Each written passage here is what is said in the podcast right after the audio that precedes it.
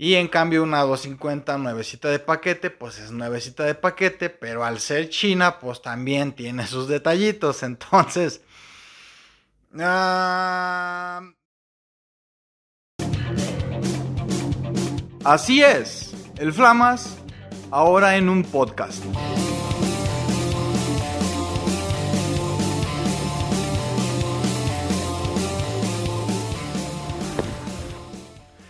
Bienvenido, bienvenida a un nuevo episodio de este tu podcast motorista Flamas Radio y el día de hoy quiero quiero presentar una, un conflicto, no es un conflicto, es ah, ¿cuál será la palabra? Un dilema, esa es la palabra. Quiero presentar un dilema eh, que he traído en la cabeza los últimos días. Resulta que ando con la cosilla de cambiar de moto, de comprarme una moto más grande, algo que pueda más fácilmente salir a carretera, que pueda cargar con dos monos sin sufrir tanto, etcétera, etcétera. El salto lógico de una 125, pues una 250, pero pues siempre hay un cierto rango, ¿no? Actualmente hay varias motocicletas 300, de hecho, que pues no hay mucha diferencia de precio.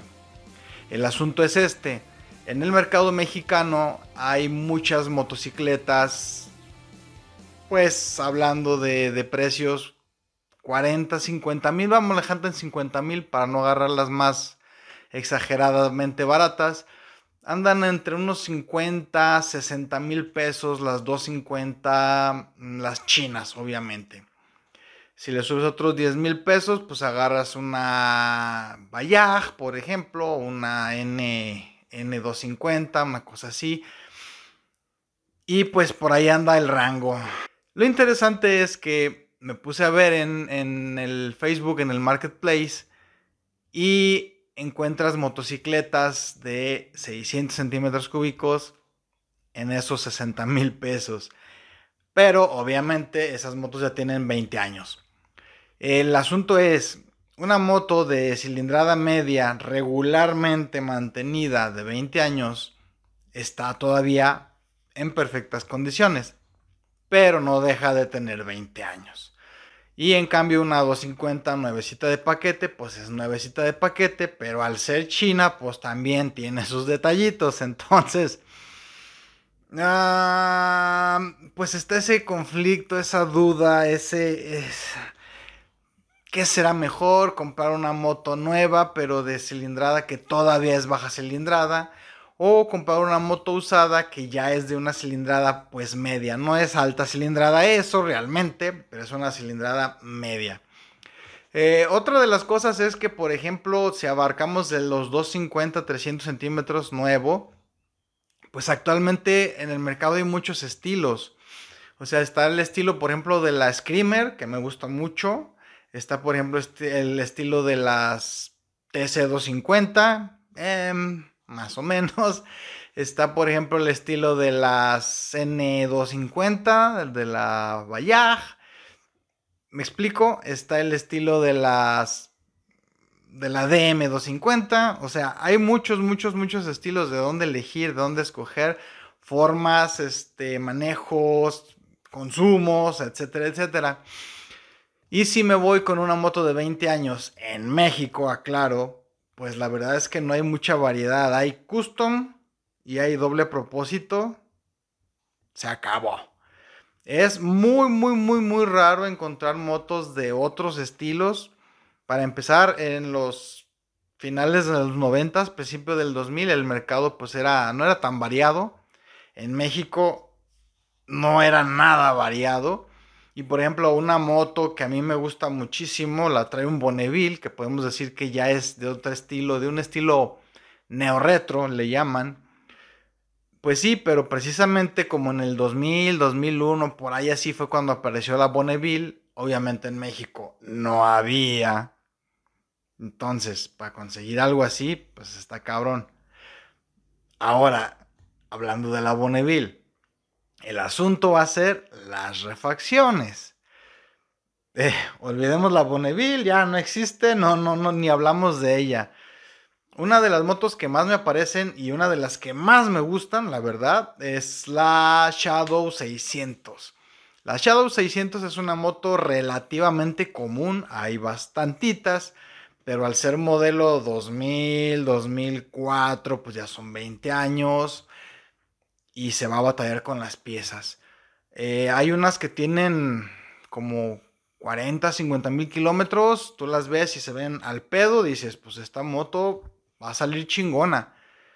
Probablemente sí, pero definitivamente cosa que se descomponga, pieza que necesites, vas a tardar en encontrarla. Y barata no va a ser. Ah.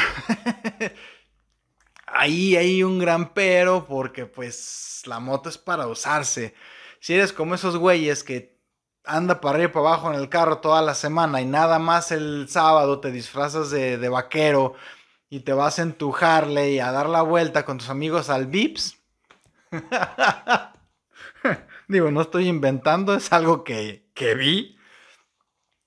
Pues no te importa mucho si la moto se descompone porque pues total, nada más ese sábado no voy o los alcanzo en la camioneta. Así pasa. Pero si eres como nosotros, verdaderos motoristas, que usan la moto todos los pinches días, para el trabajo, para la escuela, por mandados, por las refacciones, para ir al parque, para lo que sea, siempre andas en moto, pues quedarte dos, tres semanas sin moto está cabrón. Está cabrón. Y voy un paso más allá. Si tú trabajas en plataforma, o sea, la, tu forma de vida es la moto, definitivamente una moto vieja con problemas para las piezas queda descartada, definitivamente. Eh, de todos modos, no me salvo tanto con las motos chinas tipo Vento, porque también con las refacciones de repente batalla uno poquito. Pero nada que ver. Nada que ver con lo que vas a batallar. En Mercado Libre de volada la. En una semana ya tienes la pieza, a veces más, más rápido. Y el costo.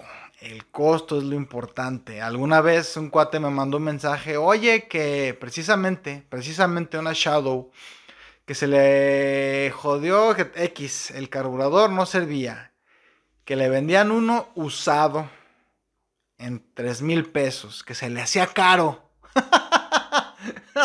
se le hacía caro. Pues bien, es algo que andan por mi cabeza en estos días. Ahí traigo el run, run, run. No tengo ni el dinero todavía, pero en teoría pronto va a estar ahí. Y pues estamos ahí proyectando que vamos. Digo, también está la posibilidad de irme más arriba en precio, en cilindrada y en modelo. Pero ahí sí ya mm, es un compromiso bastante grande hablando de dinero y no estoy tan seguro de estar en la posición. Digo, a lo mejor en seis meses cambio de opinión, no lo sabemos. Pero ahí está. Lo quise compartir contigo porque a lo mejor estás pasando lo mismo y para que pues posiblemente veas un enfoque distinto. Sobre todo yo lo veo como del enfoque de las piezas, de las refacciones, de la facilidad. Digo, también en una Shadow repartiendo Uber Eats, pues este, te vas a ver raro y vas a gastar mucha gasolina. Pero nadie te lo impide, ¿eh? Nadie. Pues espero que te sirva, espero que te haya gustado. Sígueme en, en mis redes sociales. Eh, coméntame si aquí el peluche este no se ve muy culero. Ahí ando haciendo experimentos con el audio para que se oiga un poquito mejor. Eh, te espero en la siguiente semana. Y recuerda, elige una ruta, no una rutina. Nos vemos, nos vemos